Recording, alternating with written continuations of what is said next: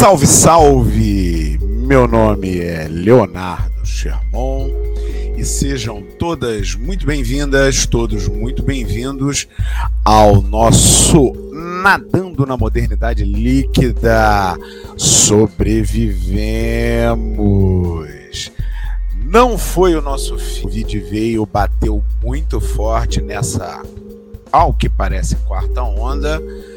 Estamos aqui em pedaços, mais ou menos, mais felizes. Mas aqui uma vez, mais, mais uma vez ao meu lado, a minha amiga Karine Aragão, brilhante e bela. E aí, Karine, sobreviveu bem? Sobrevivi, sobrevivi. Eu não, não tive Covid agora, eu tive lá fortíssima e fui. Fiquei realmente abalada em casa uma gripe desse outono aí que tá parecendo o ápice do inverno, não é? Digam aí pra gente depois, ouvintes, se vocês são do time volta verão ou do time time do inverno. O outono, outono barra inverno. Eu sou do volta verão, né? Minha voz nunca mais será a mesma, mas eu continuarei aqui com, com vocês depois dessa gripe tremenda. Eu sou do time Chocovid, Chogripe. Não! É, tá doido. Essas. É, eu, eu não tinha tido Covid ainda, tive agora e não recomendo a experiência. A Covid é muito. É péssimo cliente, chega bagunçando tudo, é um Jesus amado. E ainda me sinto assim, como se tivesse envelhecido uns 50 anos, né? Então é provável, você ouvinte, que você venha a perceber uma tossidinha aqui e ali, porque é. se eu falo muito, Ontem, pela primeira, voltei a dar aulas e foi complicado, hein? Foi complicado. Relevem, Mas, relevem as nossas vozes nesse programa.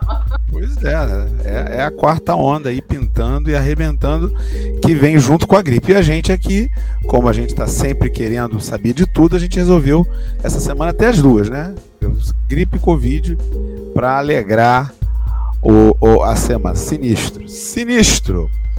Mas estamos aqui, diretamente de Niterói, para o nosso episódio 105, no qual falaremos sobre estereótipos. É claro, o estereótipo está sempre na base todo o preconceito, mas será que o estereótipo serve para alguma coisa? E, além disso, a gente vai também discutir sobre como seria a vida. Vamos mergulhar? Então, bora!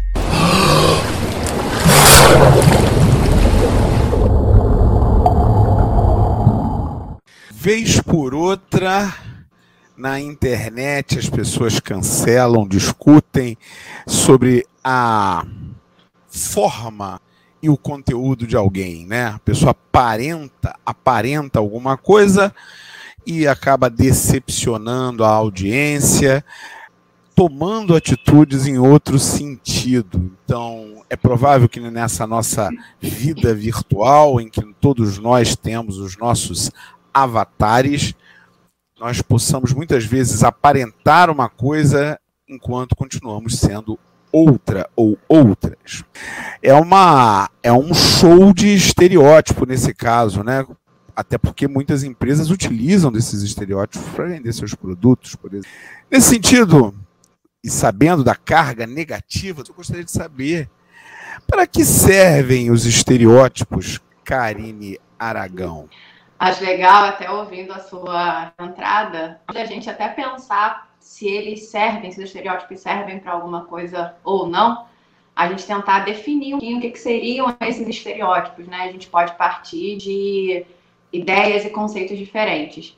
É, eu confesso que para estudar estereótipo, a definição do Franz Fanon, que é um filósofo e psicólogo martiriano, que ele traz uma definição que para mim é muito clara diz que estereótipos são tipos fixos, né? São padrões é, que a gente vai aplicando à nossa realidade, padrões culturalmente determinados, que a gente vai aplicando a situações, a pessoas, a contextos, a lugares, muitas vezes até profissões, numa tentativa de simplificar, de generalizar, de totalizar a nossa realidade, que ela é muito complexa, muito multifatorial uma dificuldade enorme de lidar com essa diversidade.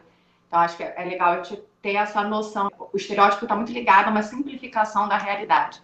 E é interessante a gente perceber que, assim, sendo culturalmente determinado, até como diz o Franz Fanon, ninguém está livre de produzir, reproduzir, é, absorver estereótipos, né? Às vezes a gente vê certas pessoas falando assim, ah, eu sou desconstruída de estereótipos, né? Totalmente des... E isso é impossível, porque esse estereótipo está na nossa cultura, né? A gente não tem como ser destituído de algum viés cultural. Então a gente está sempre produzindo, produzindo e absorvendo estereótipos, né? Tem algumas dimensões da, dessa nossa vida multifatorial e complexa que eu acho que ficam é, claras para a gente, até numa situação super cotidiana quando a gente vai viajar para algum lugar e a gente vai procurar o povo desse lugar, sobre as pessoas desses lugares, a comida típica de tal lugar, a gente entra num mar de estereótipos, né? Dando exemplo do próprio Brasil, para falar bem da gente. Quando a gente vai procurar, ah, vou, imagina que você não mora no Brasil, vai ao Brasil. Aí você vai ver, né? Povo acolhedor, povo cordial, você se torna amigo, povo receptivo que sabe lidar com as diferenças. E aí a gente que vive aqui no Brasil fala assim, opa, que, que estereótipo é esse aí de cordialidade? Tem Não aquele... muito bem num país que é um dos que mais mata, por exemplo, LGBTQIA+, né? É, tem, é, a gente cordialidade no trânsito nas grandes cidades está é, tá em falta, né? Pelo menos aqui em Niterói, que tem um trânsito famoso pelos seus engarrafamentos, eu muitas vezes não percebo essa cordialidade, não. As palavras que saem das bocas dos nossos motoristas nem sempre são as mais agradáveis. E tem, tem também é. outros estereótipos famosos sobre os brasileiros, né? Os brasileiros gostam de futebol e gostam de samba. Tem uma música do Patufu que até eles falam é, a música chama Gress, né? Grêms, é, para quem é, não, não tá por dentro da escola de samba, é Grêmio Recreativo Escola de Samba. Todas as escolas de samba têm essa, a maioria, né, tem essa sigla no início. Eles dizem que não gostam de Gress, mas em fevereiro eles têm que suportar os Gress. E, e de fato tem uma parcela enorme da população que não gosta de, sei lá, de samba, samba né, ou, de, ou de futebol. É, e, e, o estereótipo ele está exatamente nesse ponto, né? Uma definição possível de estereótipo, é claro que você trouxe uma, uma visão maravilhosa do Franz Fanon, mas eu queria contribuir com uma reflexão a respeito da ideia de que o estereótipo é sempre a atribuição de uma característica individual a um grupo social.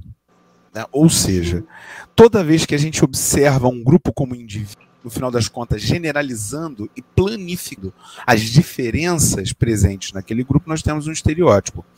E isso não é necessariamente uma coisa feita dentro de um sentido negativo. Ela, podem e com certeza existem estereótipos positivos. Né? Ou, ou, originalmente, quando a gente pensa a, a, história da humanidade, pensar que a gente vive em grandes cidades que permitem que a gente tenha muitos encontros com pessoas que a gente não conhece todos os dias, há muito pouco tempo, até 100 anos, 150 anos, não havia essas grandes cidades. Né? A gente mora numa cidade de porte médio, né, 500 mil habitantes, mais ou menos, 600 mil, na verdade, 500 mil eleitores, 600 mil habitantes, cidade de porte médio, e, e, e aqui, apesar de ser uma cidade relativamente pequena, é possível ter um certo anonimato, é possível encontrar todos os dias pessoas que você nunca viu na vida, que você não tem nenhuma relação com. Mas a gente não vivia assim. A humanidade vivia. Eu ia fazer só um parênteses aqui: se você for professor, você não está nesse grupo, né? Todo dia você encontra alguém na rua. É, eu entendo o que você está falando, porque eu trabalhava em Niterói também, hoje eu não trabalho mais. E de fato, quando trabalhava em Niterói, é, é, tinha esse, esse traço, sobretudo se eu estivesse no bairro onde fica o colégio em que eu trabalhava. Mas hoje, como eu trabalho a 50 quilômetros da minha casa, eu nunca encontro nenhum aluno. É, eu trabalho, é claro, em outro município e, de certa maneira, em outro município dentro do município, já que o Rio de Janeiro é gigantesco e, com certeza, o Rio de Janeiro da Zona Sul é diferente do Rio de Janeiro da região central da cidade, que é diferente do da Rio de Janeiro da Zona Norte, e que com certeza é diferente de um outro Rio de Janeiro, que é diferente de tudo isso chamado Zona Oeste, que é onde eu trabalho. Eu trabalho na Zona Oeste do Rio de Janeiro, que é completamente diferente dos, dos demais lugares. Assim, né? é, então, aqui realmente, Niterói, na época do Orkut, vou lembrar de Orkut. Tinha Orkut. Uma, tinha uma comunidade do Orkut que falava assim: Niterói tem três pessoas. Eu, você e alguém que nos conhece de fato tem essa, essa, essa, essa ideia aqui em Niterói, porque é uma cidade relativamente pequena, as oportunidades de lazer não são muitas, você acaba encontrando as pessoas que estão mais ou menos no seu, na sua bolha nos mesmos lugares. Ok. Mas ainda assim é permitido algum anonimato, até porque tem uma grande capital mundial aqui do lado, que é o Rio de Janeiro. O Rio de Janeiro é uma cidade mundial. Então você vai para o Rio de Janeiro, você some. Você não... Agora, a gente não vivia assim. Há, há, num dos livros do Eric Hobsbawm, se eu não me engano, a Era dos Impérios, em que ele afirma que uma pessoa, ao longo da sua vida, até o século XIX, até a, a, a criação da primeira estrada de ferro e dos primeiros navios a vapor, uma pessoa não se afastava ao longo da sua vida mais do que 25 quilômetros do seu local de nascimento. Uma pessoa, até o século XIX, até a invenção das primeiras formas de transporte de pessoas a longas distâncias, em geral, as pessoas não se afastavam muito do local de nascimento. Porque não tinha como fazer isso, era muito difícil. Alguém, se um, isso que todo mundo hoje em dia você fala, você gosta de ver? Ah, eu adoro. Isso era impossível. Alguém trabalhar como eu trabalho a 50 quilômetros da minha casa era impossível. Né? Então, é claro que o, para o nosso assunto aqui, o estereótipo, o efeito disso é que as pessoas viviam em comunidades que, se por um lado não eram exatamente fechadas, no sentido pleno da palavra fechado, elas não eram abertas também não, porque nunca recebiam ninguém. Raramente havia, na maioria das cidades, a presença de um estrangeiro, ou de alguém de fora da cidade, ou de alguém diferente. O normal é que as pessoas vivessem, casassem, morressem num ambiente em que elas conheciam as mesmas pessoas sempre. E aí, se a gente pensar que o estereótipo é impor uma. Impor não, mas estabelecer uma característica para o diferente, já que o diferente é o que determina a existência da identidade, né? Ou seja, eu me vejo como parte de um grupo na diferença em relação ao outro. Então, quando aparecia um estrangeiro, é que a pessoa via, olha lá, ele come diferente da gente, ele anda diferente da gente, ele se veste diferente da gente. Ah, e, e a partir daquele indivíduo, muitas vezes, ou de um grupo de indivíduos, se estabelecia um conjunto de ideias que era utilizado como uma maneira da pessoa chegar a uma conclusão rápida sobre se aquela pessoa representava um perigo. É, é, é aí a gênese do, do estereótipo. Só, só para terminar, eu sei que eu já falei para caramba, mas só, só para terminar. O problema é que isso que servia num ambiente, num ambiente como esse, né, de, de cidades não conectadas ou pouco conectadas, com pouca presença de pessoas que tinham diferenças e tudo mais, isso foi transposto para um ambiente como o nosso, que sem sair da nossa casa, a gente tem um mundo inteiro dentro de casa. Né? A qualquer momento você abre o Instagram lá e você vê um, a comida de rua na Coreia, você vê a, a, o modo de vida de uma comunidade Zulu na, na África do Sul. E assim vai. Então, como é que a gente pode utilizar estereótipos de, de, de comunidades fechadas num mundo que é aberto? É, você veja aí que você puxou dois, você puxou duas dimensões que não são opostas, mas eu digo que são complementares de estereótipos. Por exemplo, você falou sobre atribuir uma característica é, individual a um grupo e chamou a atenção para a questão do estabelecimento de um centro e do diferente, né? Como se houvesse uma norma, quem faz aquela norma fosse diferente. E aí são certos padrões de norma que a gente vai dando um status de naturalidade, como se houvesse essa naturalidade e longe de o incorreto, né? A gente tem, por exemplo, esses estereótipos que vão se reproduzindo em falas do cotidiano e que a gente muitas vezes não para para se questionar quando a gente diz assim, por exemplo, ah, uma mulher que gosta de futebol, você deu exemplo de futebol lá atrás, ela está quebrando estereótipos. E aí ela está quebrando estereótipos porque a gente aprendeu culturalmente que quem gosta de futebol são homens, né? A gente fala, por exemplo. E, e aí, é, só para completar. Pessoa... Só para completar. E aí tem o outro lado também, né? O homem que não gosta de futebol não é tão homem assim, né? Dentro não é dessa é tão homem. visão. Ainda, é, ainda pode se complementar, por exemplo, a questão da dança, né? A dança é ligada para o estereótipo ao universo feminino. Então, se um homem sabe dançar, se o homem. Eu vou até o chão, eu vou até o chão. Ele... e eu tenho provas, porque foi comigo. é, exatamente. Eu vou depois a gente conta, depois a gente conta. É... é, a gente quebra um estereótipo de uma masculinidade que a gente construiu socialmente, né? Então, como se, como se essas pessoas fugissem à norma. É, até quando a gente fala, né, tem um estereótipo que eu acho que, que nossa, é, é bem bizarro, acho que eu diria essa palavra, que a gente fala assim, ah, às vezes o homem trai porque faz parte da natureza. Então é natural que um homem traia mais do que a mulher. Assim, existem certas questões, certos estereótipos que a gente vai montando, como se houvesse uma genética que nos determinasse. Né? Eu acho isso super é, interessante o quanto a gente criou um padrão ali de naturalização, como se os seus traços genéticos, por você ser homem, você ser mulher, te determinasse, por exemplo, por questões culturais, como a fidelidade. Então a gente vai reproduzindo muito isso em falas, por exemplo, a ah, ele ajuda em casa. Quando a gente vê um homem é, cuidando do seu filho, da sua filha, meu Deus, ele está quebrando o estereótipo, como se fosse a norma, né? Que homens não cuidassem dos filhos, das suas filhas. E aí isso é uma dimensão muitas vezes cotidiana que passa despercebida. E tem uma dimensão que você também apontou na sua fala, que eu acho interessante, que é uma dimensão histórica do estereótipo. E a gente consegue perceber, até o Franz falou isso, o quanto o estereótipo serviu, por exemplo, a pressupostos colonizadores, né? Vamos vir aqui para o Brasil, quando a gente fala da, da, da escravidão.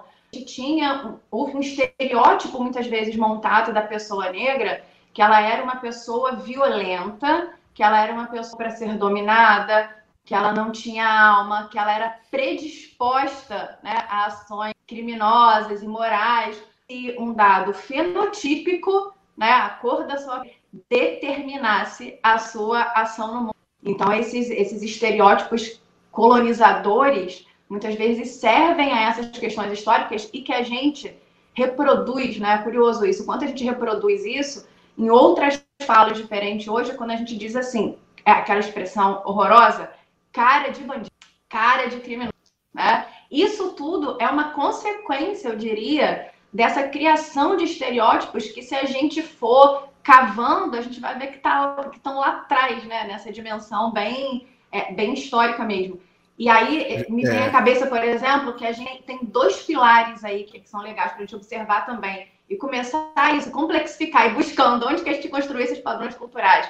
A gente tende a determinar muitas ações é, a partir de estereótipos, partindo do lugar, muitas vezes, que ele nasce, né? Então, da nacionalidade, como a gente estava falando aí dos, dos, sites de viagem, de viagens, e da genética, eu diria, né? Só para complementar essa questão, quando a gente fala da literatura, né, que é a minha lente, por exemplo, para olhar muitas coisas a gente vê o quanto existe, quanto existe essa estereotipação em alguns momentos. Quando a gente fala, por exemplo, lá da, da década de 30, que ficou conhecida como literatura regionalista, né? ou a literatura da seca. Olha aí o estereótipo bastante grande para esses e essas autores que escreveram na década de 30.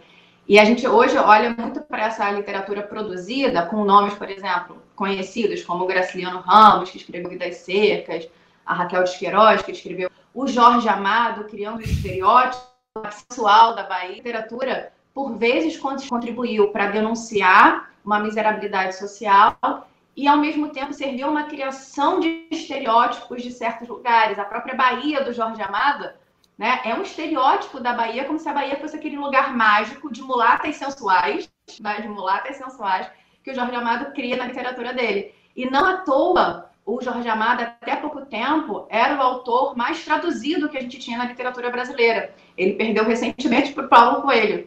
Mas por que, que ele era mais, o mais traduzido? Porque a literatura dele servia a esse estereótipo de Brasil comprado pelo exterior. Né? Hoje, quando a gente fala da literatura contemporânea, a gente tem o Milton Ratum, que, ele, que é um, um, autor amazonense, que é bastante traduzido também, porque por vezes a literatura dele serve a esse estereótipo é, que se quer ter da região norte. Né? É, é muito curioso essa, é, essas relações que a gente vai montando. A própria literatura feminina, quando a gente fala de literatura feminina, ele já marca ali uma categoria da literatura feminina que a princípio foi determinada lá na década de 20, 1920, como uma literatura que é uma literatura de sala de estar, uma literatura medida, uma literatura de temas religiosos e familiares. E aí a gente tem uma Clarice Lispector publicando um livro como Perto do Coração Selvagem e tendo uma crítica, o Álvaro Lins era um crítico da época, falando que ela escrevia daquele jeito porque ela tinha um temperamento doidinho e infeliz, né? Daquele jeito que eu digo é com fluxo de consciência. Ela escreve, escreve a partir de que a gente chama de uma técnica de fluxo de consciência, que a personagem pensando se acompanha o pensamento da personagem. E ele atribui isso ao fato dela ser mulher. Ele diz que ela escreve assim porque ela é mulher.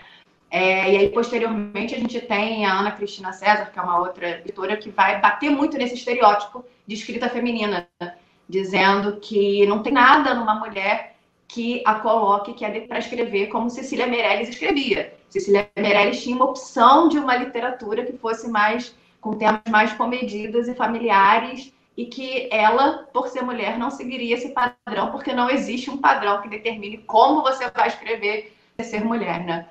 Então, se a gente for traçando os nossos olhares assim, quanto de estereótipo que a gente tem na nossa construção social, né? Acho que a gente até se perde nisso. A gente se perde no. Opa, peraí, peraí, peraí que isso? Que que é isso?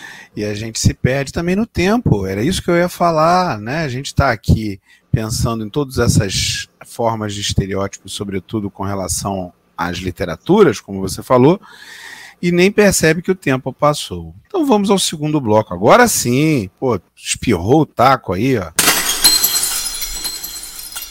E agora, José? Nós conversamos na primeira etapa aqui sobre várias possibilidades, várias reflexões acerca dos estereótipos, e, e de uma maneira geral, a gente, obviamente, né, vai entender o estereótipo como um elemento negativo. E como um elemento negativo, ele deveria ser eliminado. Vamos eliminar os estereótipos do mundo e vamos viver de maneira livre. Mas como seria como seria essa vida em que todas essas autoras, esses autores, todas essas pessoas fossem tidas pelo que elas são e não por aquilo que elas aparentam ser? Nossa, você falou isso agora, eu tô pensando que o mundo de estereótipos talvez fosse o um mundo em que a gente tivesse todas as experiências pela primeira vez, né? Porque, de certa forma, se o estereótipo simplifica a realidade, ele já te meio que te conduz para agir de determinada forma e para esperar uma ação de tal pessoa do estereótipo culturalmente, você absorve muitas vezes sem perceber de ação. Então, eu acho que seria uma loucura, seria uma bagunça, seria desgastante, talvez, para a gente ter experiência, as primeiras experiências toda hora, conhecer pessoas, se é a menor expectativa. Você falou isso agora, eu lembrei de, é, do diverso aqui o estereótipo que a gente fala muito, né? Eu falo muito com as minhas amigas, estereótipo, por exemplo, do esquerdomacho e do heterotop. Quantas vezes a gente se protege de certas experiências por obedecer a esses estereótipos e falar, acho que não, isso está muito esquerdomacho, isso está muito heterotop. Pode ser que por não ultrapassar esses estereótipos a gente perca experiências? Pode ser, tá? mas pode ser que esses estereótipos de alguma forma sirvam como uma preservação para gente, né? Então eu diria que talvez sem estereótipos a gente estaria menos protegido, menos protegida de certas situações. Pode ser uma forma de pensar, tentando olhar o que é positivo estereótipos. É o que a gente é, é... acaba, o que a gente acaba esquecendo é que o estereótipo faz parte da cultura a cultura nos, nos traz esses estereótipos. É algo que a gente compartilha com as pessoas que vivem na mesma, no mesmo grupo que a gente, na sociedade em que a gente está inserido. A gente compartilha esses estereótipos. E é bem sabido, e quem não sabe, fica, fica aí a dica, hein? Lutar contra a cultura é muito doloroso. É, veja que eu estou falando isso, não estou dizendo que não é para lutar contra a cultura, ou que a gente não deve fazer esforços para conseguir enxergar para além da carga cultural que a gente absorve por viver num local, no lugar A, na família B e por aí vai. Não é isso. Acho que sim, a gente tem que ou deveria, né, para viver uma vida mais plena de sentido, de significado, uma vida mais com mais experiências enriquecedoras, a gente deveria ao máximo tentar colocar o nosso a nossa o nosso rosto para fora da água, né? É, talvez até o corpo todo para fora da água. Mas não é fácil lutar contra a cultura. Né? Ser contra a cultura, né, para usar um termo lá dos anos 60, dos anos 70, é muito difícil. E é claro que, ao, como você estava falando aí do esquerdo macho, ou do heterotop, eu adoro, eu adoro essa expressão, esquerdo macho, eu adoro. Eu estou pensando é em, estabelecer aqui um coque samurai também. Você, eu, serei é eu. É claro, eu sei.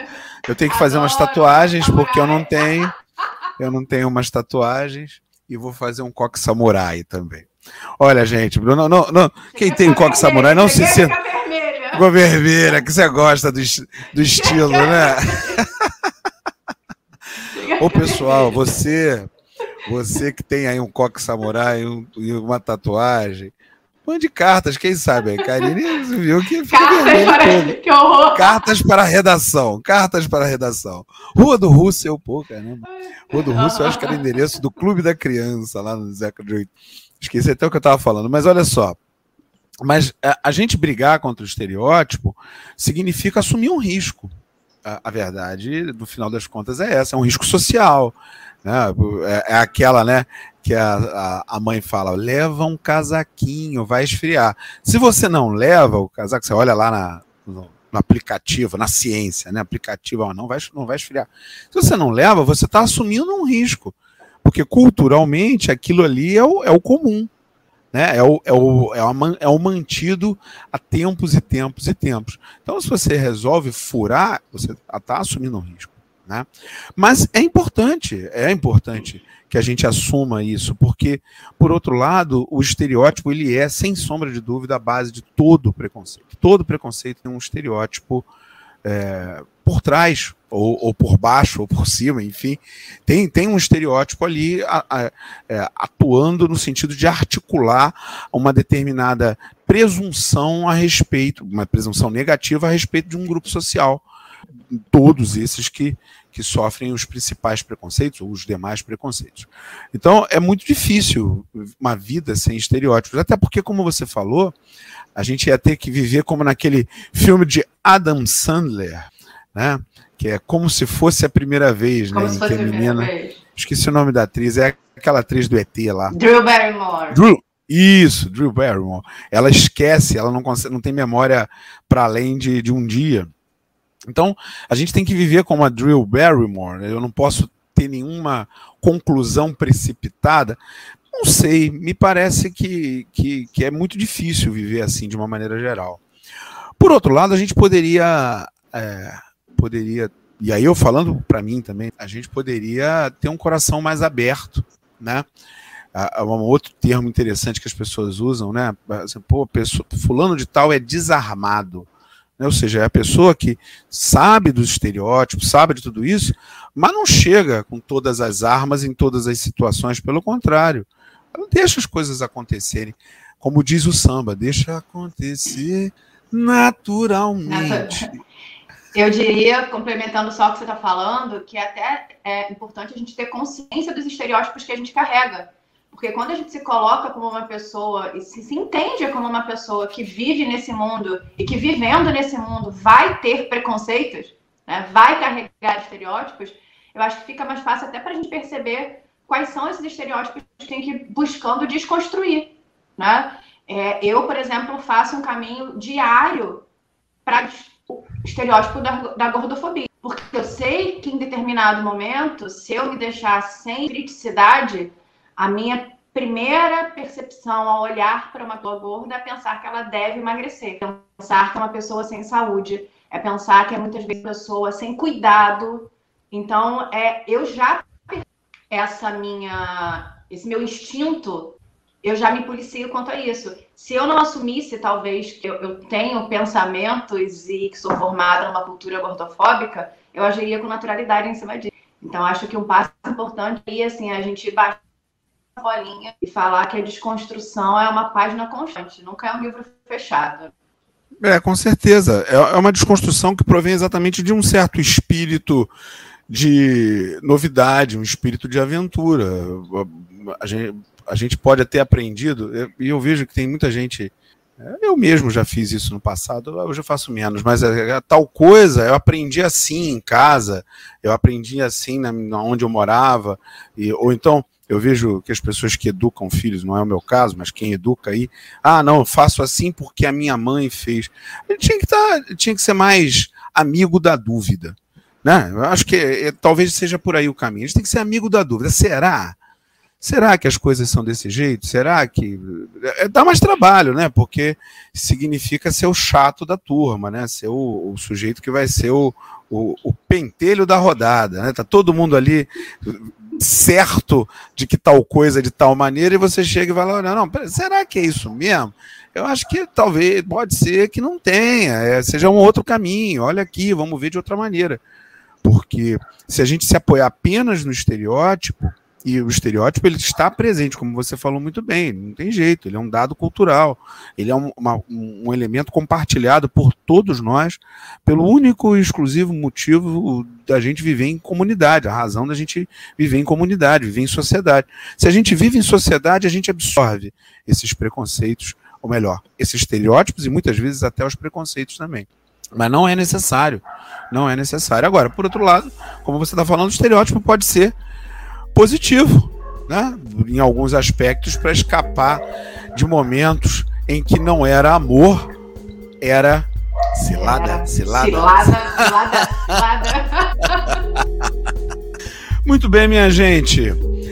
Sendo assim, com, esse, com essa bela canção do glorioso Grupo Molejo, do meu xará, Leonardo, Nossa. Anderson Leonardo, nós vamos terminando, terminando o nosso episódio número 105. Sobreviveu, Karine, a nossa sobrevivi, volta? Sobrevivi, Minha voz está aqui ainda. Então, gente, é, ouvintes queridas e queridas, tem um desconto aí para nossa voz rouca, talvez. Não tossimos em nenhuma parte desse episódio. Até semana que vem. Um beijo no coração de vocês. Um beijo estereotipado no coração de vocês. Quem tiver copo samurai, manda pra redação. Brincadeirinha, né? Um beijo e até semana que vem. Valeu, galera. Grande abraço. Cuidem-se, porque a quarta onda está aí. E até semana que vem.